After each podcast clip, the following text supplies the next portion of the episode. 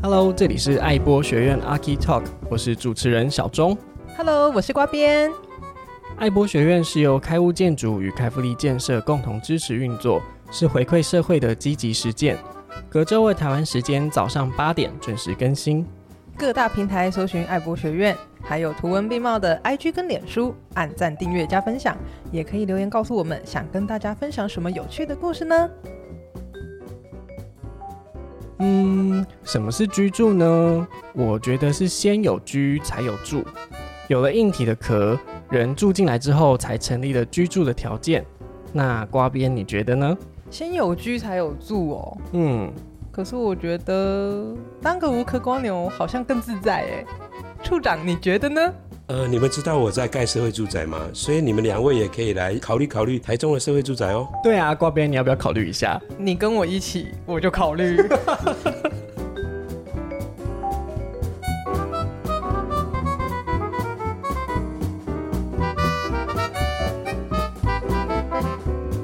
今天这一集呢，其实是我们二零二三年的尾声了，所以我们特别邀请到台中市政府住宅发展工程处的处长来到爱播学院。掌声欢迎陈伟任处长。处长好。呃，小钟、瓜编，你们好。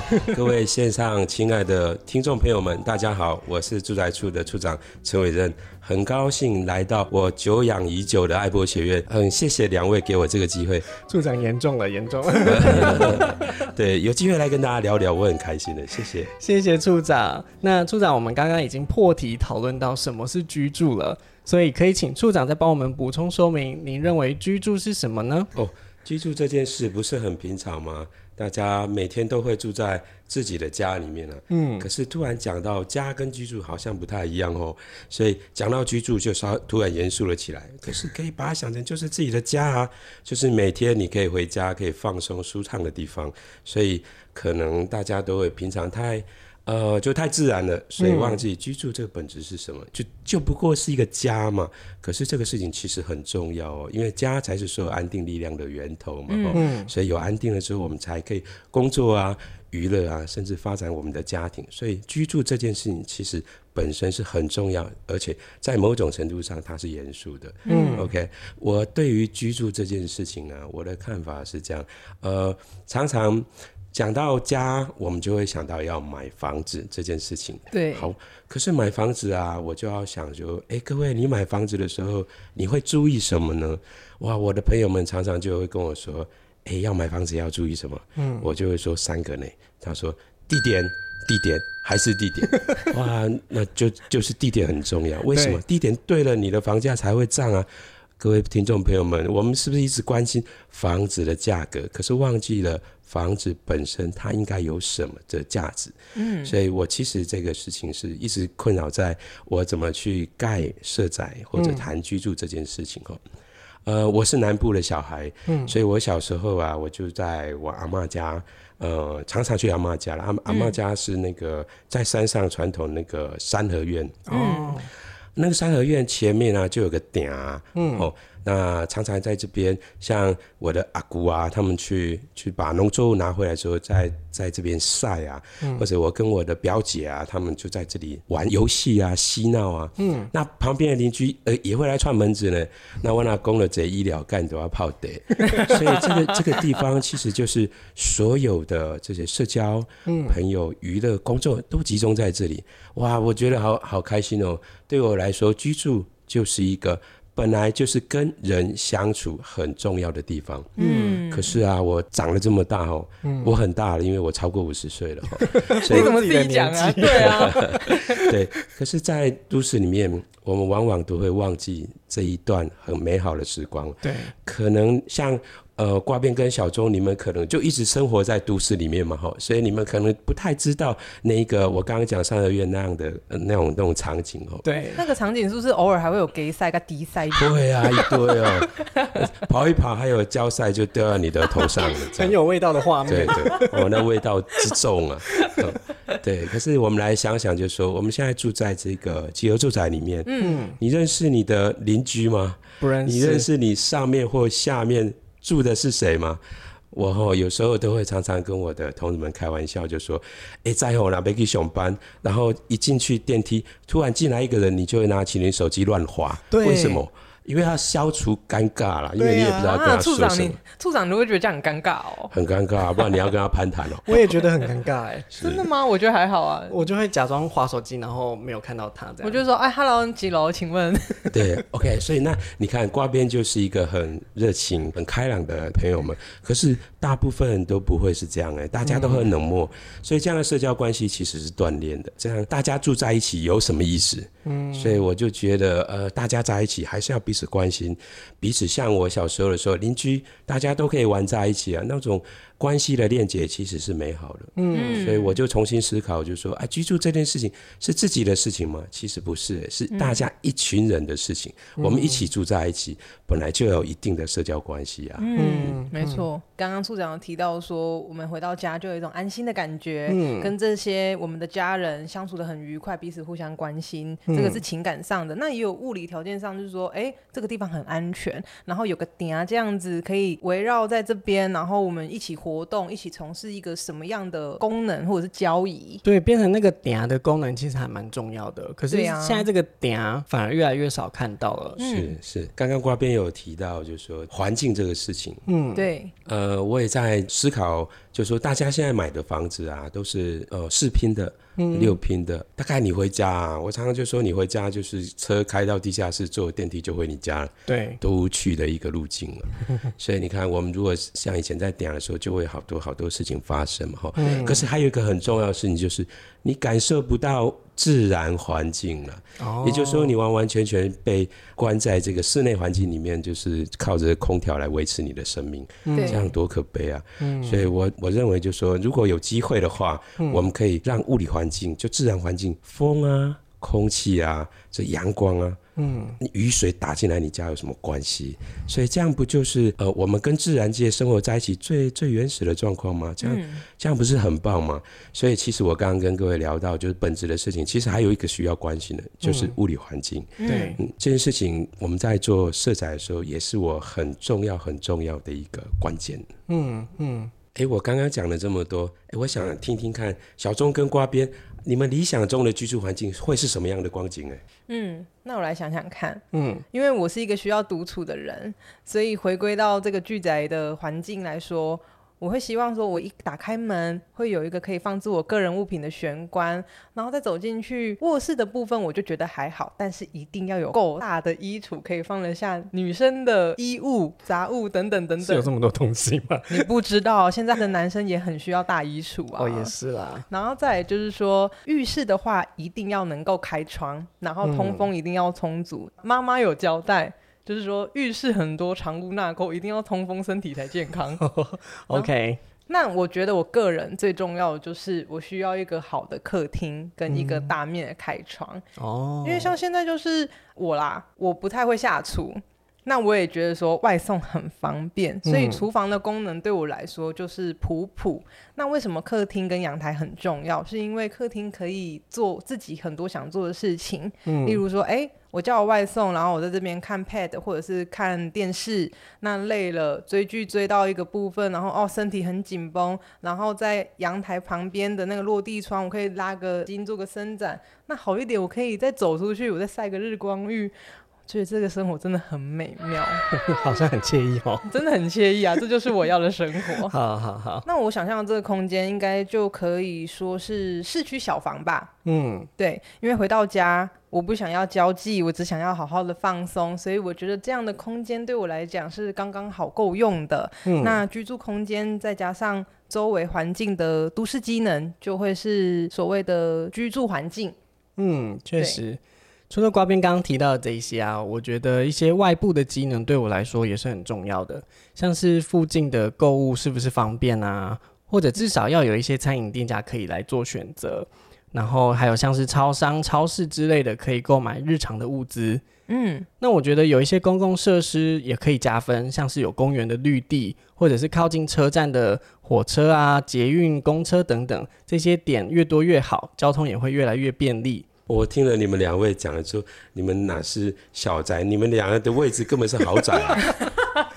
要求太多，对不对？还好吧，不会，不会。但是这个确实是我们平常生活的所需了。嗯，我刚刚可以从瓜边呃所谈的这个状况，我可以知道，就是说，其实每一个人都有需要一个很私密。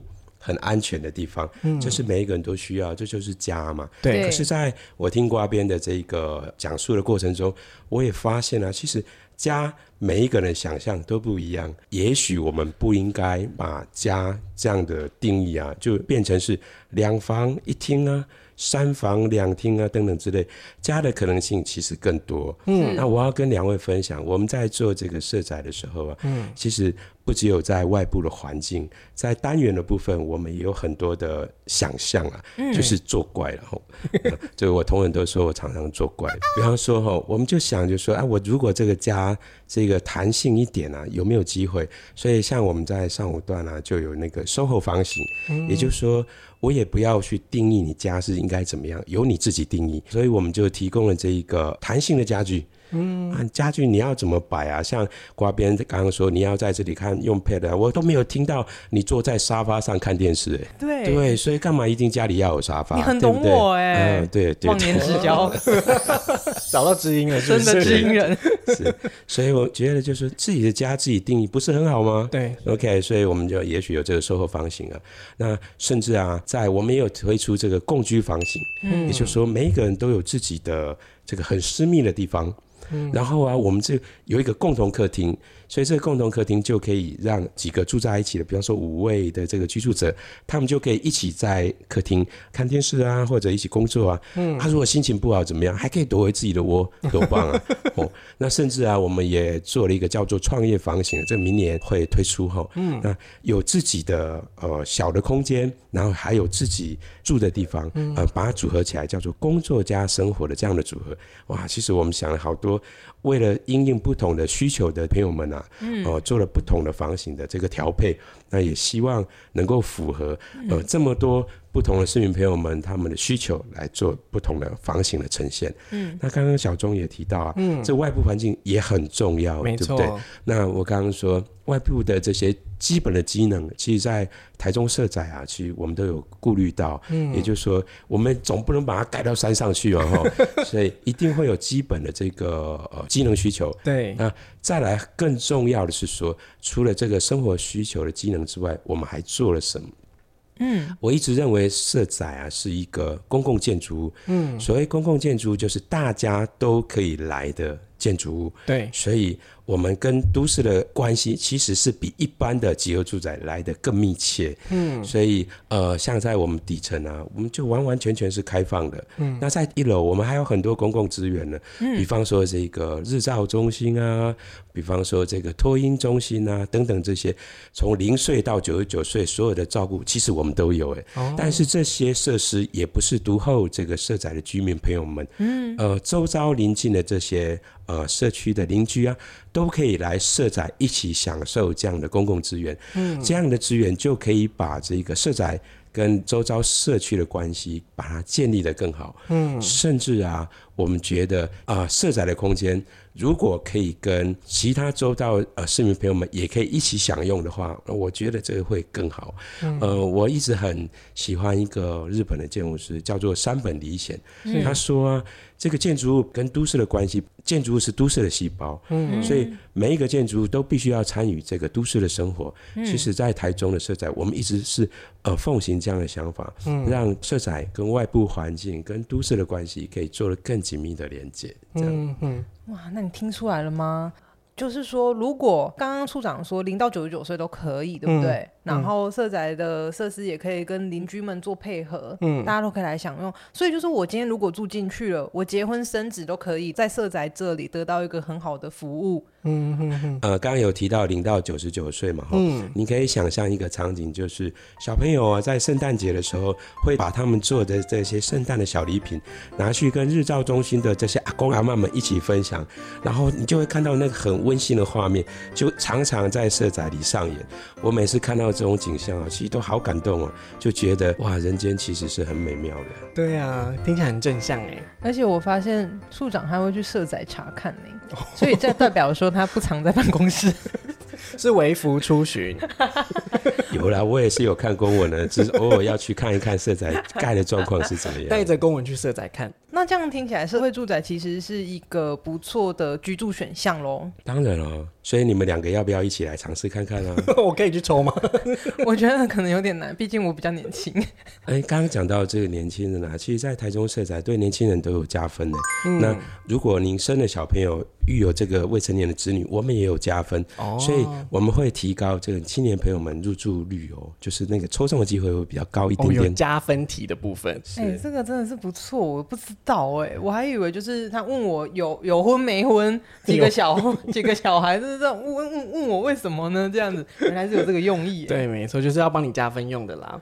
对啊，那所以就是说，我们的安全跟我们的需求被满足之后，是不是我们才可以谈更多的理想性跟公共性？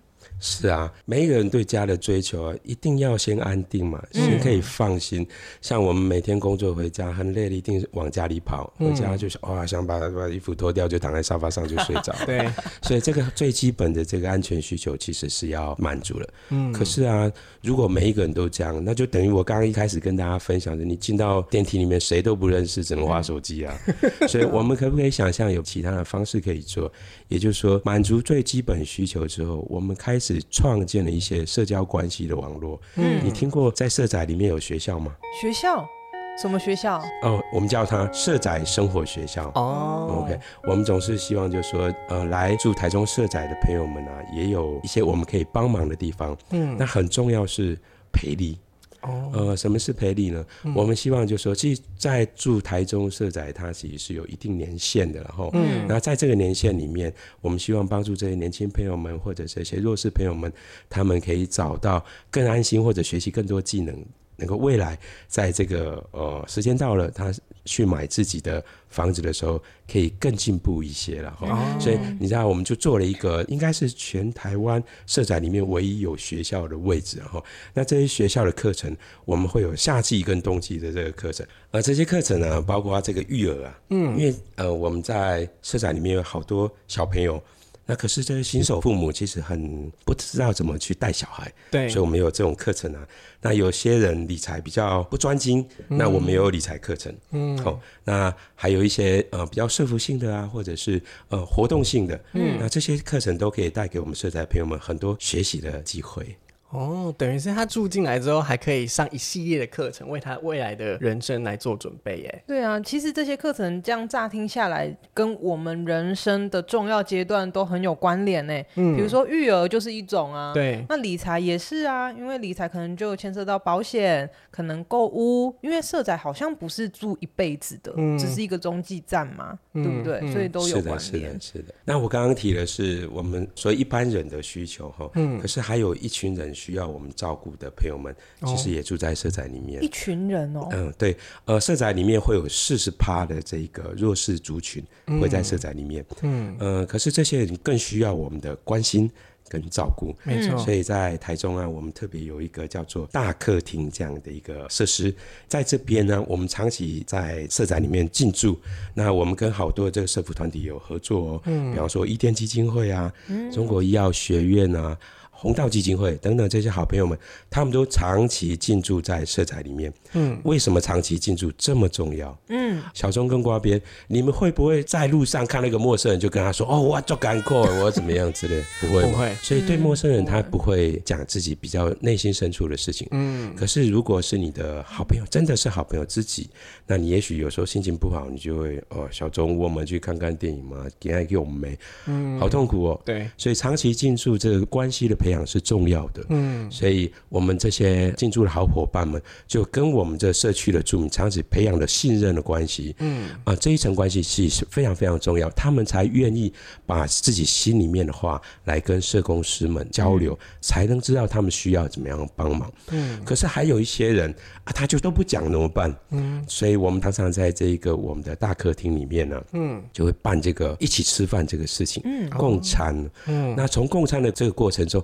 我们会观察哦，哎，他好像需要什么，哦、然后借由聊天，然后放开他的心胸去了解他真正需要帮助的什么。嗯、OK，有一次哦，就有一个小朋友，哇，怎么来吃饭？怎么先窟窿？我切，乌青也许就扣掉一处乌青就好了嘛，哈，嗯，哎，怎么整身都是？嗯，你就觉得有点怪，所以这社工朋友们啊，就赶快去跟学校老师联系，观察之后，原来发现。他家庭好像有家暴的倾向，哦，哇，那我们就赶快透过这个方式，赶快去协助这个小朋友。嗯，所以这个观察跟信任感，其实在社宅里面，呃，我觉得是非常重要的哈。嗯，那我常常的认为，预防性的这些设施比较重要。嗯，像我刚刚提到家暴。如果让这个家暴发生，那我们在适度关怀，可是事情都发生了，比较不好嘛，吼、嗯，所以我们在社宅里面比较提倡，我们可不可以有一些预防的措施？嗯，哦，也就是说，预防他在发生事情之前，我们发现了，那我们的社工朋友们，我们的伙伴们，呃，可以好好关心他，了解他，然后跟他谈谈心，然后借由我们的培力课程啊，帮助他，让这个事情不要发生。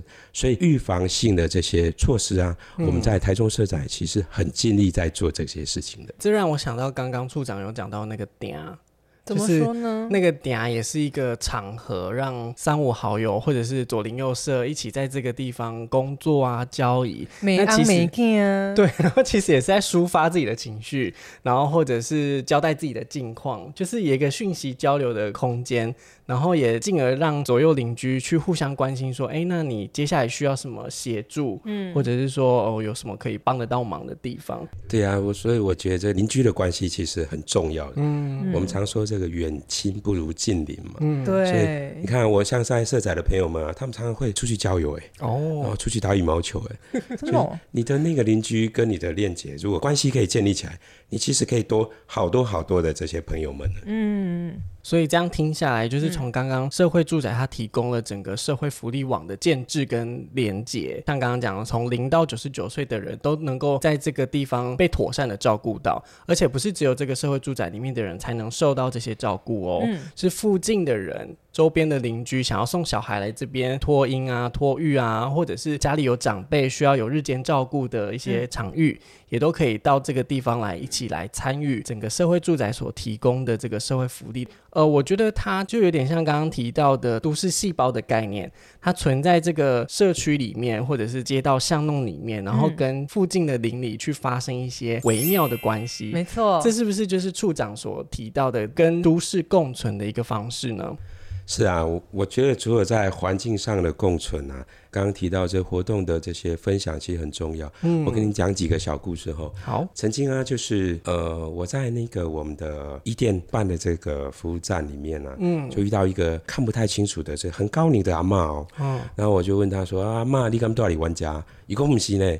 我住了好远好远的社区，嗯，但是哦，我住在恁家家活动呢，吼，所以我逐工我拢叫阮查某囝，然后活动啊都刚好都把它堆一边搞他载来，嗯，那我就觉得，哎、欸，这个事情其实我们在社展里面办的这些相关的活动，可以加会周遭的，或者甚至更远的这些朋友们，嗯，所以他们就可以来参与，透过活动就链接更多的关系嘛，吼，对，好，那除了活动之外呢，这些空间其实也很重要，刚刚提到就是软硬体都要嘛，对，所以我们像在在近期的这些设展里面，我们开始啊，把这个二楼空间，以前都是一楼空间提供出来给跟市民朋友来交流。嗯，那我们未来这几个案子啊，就会把二楼这些平台啊也开放出来，更多的机能。那跟这个市民朋友来共享，比方说早期啊，我们都会把这个共同厨房，嗯，跟这个韵律教室啊，都留给这个呃我们的社宅居民自己使用。可是我渐渐发现呢，好像应该提供出来跟邻里的关系建立更多会更好，哦，所以我们现在就把这个韵律教室啊，共同厨房，嗯，外面的朋友也可以来来使用来租用。嗯，那我们办的课程也欢迎社宅朋友跟。呃，邻近的这些社区的朋友们一起来上课，一起来煮饭。嗯，我想这样的关系拉的应该会更近哈。对，所以我认为这个跟周遭社区这个链接，除了在硬体设施活动之外，嗯，我觉得适度的安排、适度的开放，那应该会把这个关系做得更好。嗯，没错。说了这么多社会住宅的好处，其实我也有看到一些资料是说，呃，社会住宅是当代居住正义的解放。嗯、那想问处长，您觉得呢？呃，现在大家谈这个居住正义，呃，其实谈了好多好多，嗯，可是我往往都看到这个对谈里面都是量的追求，对，呃，当然量追求很重要了，因为你量如果不达到一定程度的话，照顾的这些朋友们其实是相对比较少，嗯，可是我认为除了量之外，质也很重要，嗯，所以我一直跟我周遭的朋友们来分享，社会住宅其实不能只是房子，而是应该是一种制度，它是应该考虑更全面、更完整的方式来办，会比较适当，嗯。嗯，大家一定有听过那个台北早期在盖公仔的时候去撒名字嘛，对不对？啊、哇，都还好，还好台中还没有这么激烈了哈。不过当然我们也有有一些呃市民朋友们的一些反应跟抗争了哈。是。那其实一开始第一个困境是大家不了解社宅是什么，嗯，大家往往会把它连接是哎贫民窟。或者是以前我们呃印象中不太好的国宅，对。可是当每一个社宅盖各地区这个社宅盖完之后，大家看原来不是这么一回事，社宅也可以是一个很好的环境，而且提供更多的公共资源，所以现在变成是一种政绩，那大家里长们都想说，哎，我那也不，我那也不，所以这样第一个困境其实是已经过去了，对，大家。更能够借由这新建完成这些社宅去体现，原来社宅也是一件美好的事情。嗯，好，可是渐渐的，我们就要进入到第二趴了。嗯，就刚刚我有提，在社宅里面，其实有好多需要照顾的朋友们，大概这个有四十趴左右。嗯，那这个时候，我们应该要想，怎么样才能把这些住民朋友们照顾好？对，其实也不是只有四十趴，所有在社宅的朋友们，或者甚至在我们平常我们住的这些公寓大厦里面。每一个人都其实需要被关怀、被照顾啊，嗯，所以这个时候就让我想起来，除了住之外，还有什么可以做？嗯、那其实我在想，就是说，除了住宅部门之外，其他的社政部门啊、劳工部门或卫生部门，有没有机会大家共同来思考一套更好的政策，可以帮助这些在社宅里面居住的朋友们？嗯，比方说我刚刚讲这个预防性的这个措施啊，对，哦，那如果可以有更多横向的联系，让更多的资源到这个住宅的载体来，我们共同把这些好朋友们照顾好，那我想是这一阶段，目前是现阶段。我认为我们应该去突破了，可是未来还有一个我我想到叫做公民素养，那这个事情其实应该也要慢慢的去在意了哈。也就是说，常常我们的社宅住民朋友们就会想，就是说政府本来就应该提供给我这个居住的单元嘛哈，所以我就纯粹享受这样的权利跟福利。可是忘了，其实我们也可以为社区或者社会付出一些什么。嗯，所以我也觉得说这个事情，也许我们慢慢要去重视。所以您看，我刚刚有跟两位分享，就说，哎，台中社宅有所谓生活学校了。除了培力之外，我们也希望借由这样的学习，然后能够提供这些住民朋友更好的想法哈。嗯，比方说环保，嗯，像我们的那个乐色间呢，我要分好几类呢。哇，那这个这就是一个很好的生活教育嘛哈。我们从这个环保教育啊，从生态教育啊。啊，等等之类的，提高我们呃所有著名的公民素养。那在社宅有培养这样好的习惯，未来到每个社区里面去，我相信这样是可以传染的。对啊，那话又这么说，就是处长在经营社宅这个任务的时候，嗯，有没有其他让你看到更暖心或者是印象深刻的小故事？对，对啊，其实，在社宅里面啊，有好多好多很感人的小故事，然后，嗯，呃，我常常有时候工作做到很。呃，很累的时候，我常常都会去跟这这我们的这伙伴们一起去参加这个活动，那就会充满电呢，充满电，就是活力又被打电动叫满血，对不对？吃了大补，然后就满血又回来继续。对，刚刚有提到一些小故事哦，我我也来分享几个。其实，呃，我们的伙伴的照顾其实还蛮暖心的哈。嗯。呃，比方说我们伊甸基金会曾经有一个就是行动不太方便的大哥，嗯，好，住在我们社宅里面，因为他行动不方便。所以他的世界就只有他承住的那个房间了。哦，因为他行动不方便嘛，哈、嗯，所以他的家人就哇三不五时都要来照顾他，嗯、呃，可是这一定会造成另外一个家人的负担嘛，哈，对，这个时候我们的这个伊甸基金会，我们的社工的朋友们，呃，就发现这个问题，嗯，那就帮他媒合了一台那个四轮电动车，哦，哇，他就可以开始慢慢的。离开他自己那个小房间，开始可以去看到外面的世界。我这个故事发生在玉贤一起，嗯，可是我们他玉贤一起旁边是一个玉贤三起在盖的工地。哦，有一天呢、啊，这个大哥啊，他就骑着他的四轮车电动啊，变鲁变鲁变的。好，我改天再把它弄个 mark 贴在前面好了。好，那他就骑骑骑到那边，大家好高兴回来跟我们社社工说，您知道吗？旁边也在盖社宅。哦，哇！这个故事让我们觉得说，原来我们帮助他可以移动更大的范围去认识这个世界，对他来说是多么棒的一个经验呢？所以这件事情其实让我其实很感动哦。还再分享一个故事，嗯嗯，呃，也是一样住在这个我们社宅里面的一个小朋友。那前一阵子哦，就不是疫情的期间吗？嗯，他的爸爸妈妈都染疫了。所以他们就哇就不敢回回家哇，那这个小朋友怎么办？他就没有饭可以吃哎。嗯，我们的社工朋友们就知道这个事情之后，嗯，他就赶快去找里长啊，帮他媒合这个饭盒。所以这个小女孩，她就每天中午的时候都可以到我们的这个社福站里面，然后去吃这个热腾腾的饭菜，解决她食的问题。嗯，可是她总是要上学吧？对，那时候刚好她要升国中。哇，他连公车都不会坐哎，所以我们社工朋友就带着他去坐公车，陪着他怎么去学校路径上。可是我们的社宅，他住的社宅离公车站还有一段距离，嗯，怎么办？他要骑 U bike 啊！啊，可是这小女孩又不会骑脚踏车，怎么办？我们的社工就陪着她在我们社宅的中庭完成学会。他人生第一次会骑脚踏车的场景，哇！你看他的人生很重要的时刻都在我们的社工伙伴们啊、呃，慢慢陪着他，然后让他得到这样的帮助。我觉得啊，像这样的故事，这些被帮助的我们社宅的朋友们，我其实觉得他们心里面应该都是满满的感激了。嗯，他会觉得哇，为什么我在这边有这么多人关心我，让我可以度过。在某种在生活上的一些难关，嗯啊，所以这也更加深哈，我去做这个社宅，让有更多伙伴们参与，然后好好的照顾这些社宅朋友们，这样的想法，我认为它是对的。嗯嗯，我觉得它会形成一个善的循环，嗯，就是你可能在人生的某个时期接受过别人的帮助。然后影响到你的后面的生活，所以你会把这个心意记在心里面之后，再去帮助更多的人。我只是觉得说，回应刚刚讲，就是我们现在一个人，嗯、但是我们住进去社宅之后，也有可能变两个人呢、啊。我们可能会认识另外一半，哎、嗯，就两个人一起住社宅了。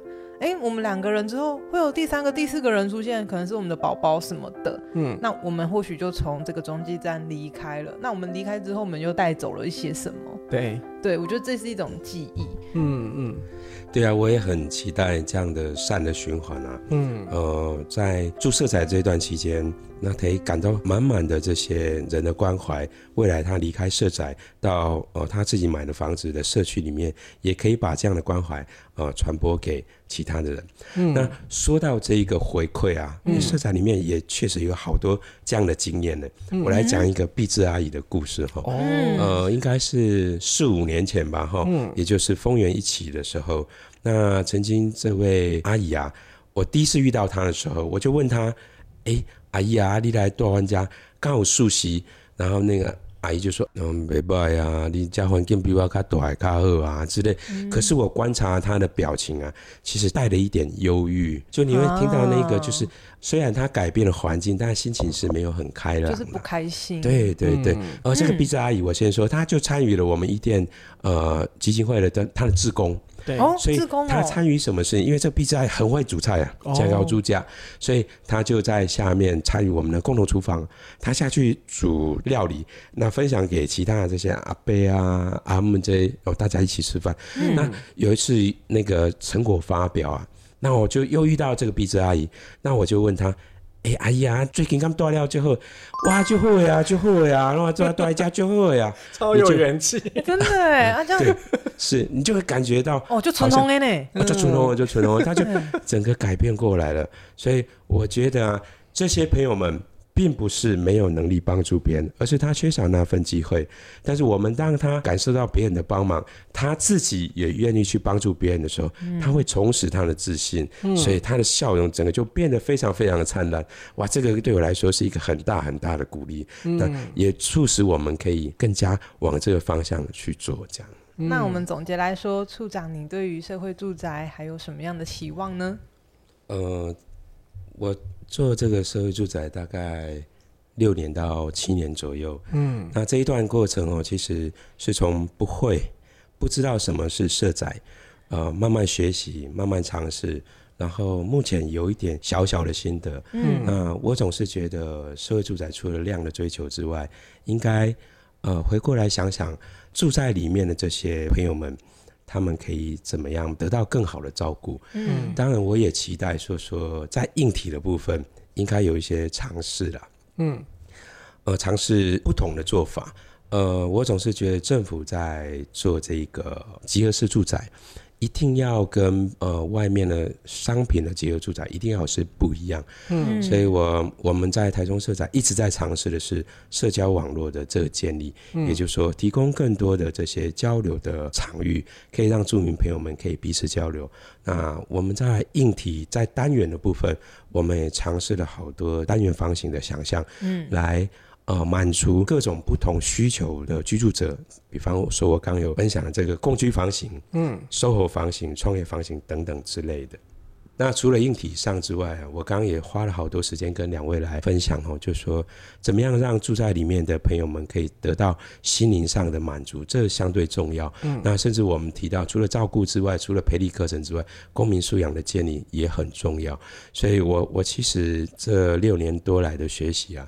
我其实比较呃想要跟大家报告是说，社会住宅其实真的不会只有建筑或者房子这么简单而已，它其实是一个背后有很深层的制度面的建立。对，所以我常常会跟朋友们说，社会住宅其实真的不是真正唯一的解放，而是我们必须把。社会住宅的制度建立之后，它才能真正实现居住正义，才能呃循环式的照顾我们每一个阶段需要照顾的朋友们。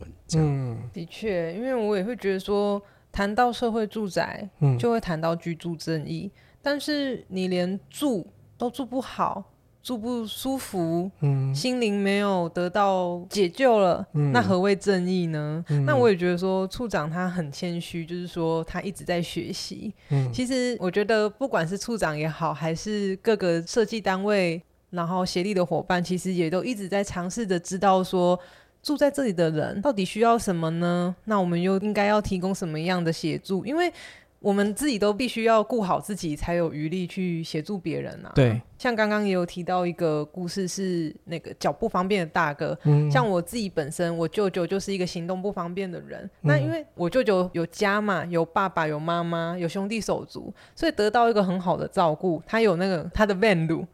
那像我们就会觉得说，这是我们的日常啊，我们可以照顾我们的家人。但是有一批人，他没有办法被照顾到，但是。